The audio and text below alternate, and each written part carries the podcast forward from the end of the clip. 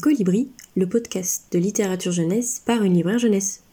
Je vous retrouve aujourd'hui pour le quatrième épisode qui correspond à la deuxième chronique nouveauté de la série Coup de cœur. Cette fois-ci, mon choix de chronique m'a semblé tout à fait spontané. Le livre que j'ai décidé de présenter met en scène un oiseau, ou plus exactement une chouette. Mais pourquoi donc un oiseau? Voici l'anecdote. Il y a environ trois ans, lors d'une soirée, mes amis et moi avons inventé un jeu farfelu qui consiste à trouver l'animal totem de chacun une petite bête correspondant au caractère de la personne, traduisant le plus fidèlement possible ses mimiques, son attitude, allant jusqu'à rappeler quelques traits physiques. Un ami peinait à trouver le mien. Quelque chose de joli et de fragile, a-t-il dit enfin. Il a alors opté pour le colibri, d'où le nom du podcast et le lien avec les oiseaux. Revenons maintenant à notre chouette. Elle s'appelle Hulotte et vit dans un arbre en ville, précisément au 11 quai des Sardines, avec ses parents. C'est un volatile adorable, joyeux, qui ne quitte jamais son doudou ronron, une boule toute ronde et soyeuse qui la rassure dans les moments de doute, car la pauvre Hulotte est de nature très timide. Elle n'ose ni bavarder, ni chanter, ni danser avec les autres animaux du quartier. Et aujourd'hui, à l'école, tombe la mauvaise nouvelle. La maîtresse demande à la classe de préparer un exposé sur un thème au choix. Quel calvaire pour la petite Hulotte. De quoi pourrait-elle bien parler et surtout y parviendra-t-elle?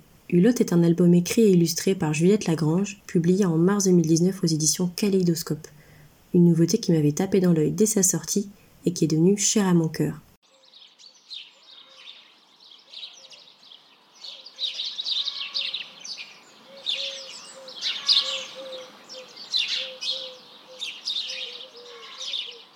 J'habite au 11 quai des Sardines. À droite du café, chez Raoul, à gauche du marchand de glace chez Paulette et près du banc des amoureux. Non, non, pas dans ces grands immeubles en face. Regarde ce petit arbre. Oui, juste devant toi. Eh bien, c'est là que j'habite. J'adore cet endroit, parce que depuis ma fenêtre, je vois les autres oiseaux s'amuser. J'aimerais tellement parler, chanter, danser comme eux. Seulement voilà, le problème, c'est que je n'ose pas.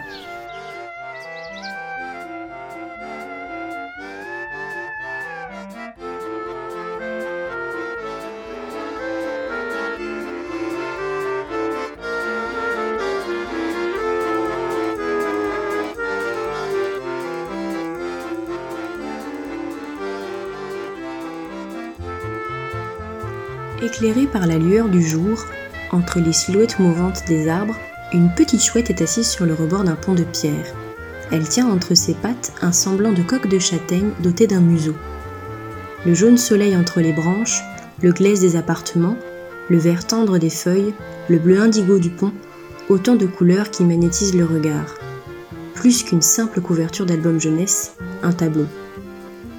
À la fois autrice et illustratrice, Juliette Lagrange est maîtresse des jeux d'ombre et de lumière.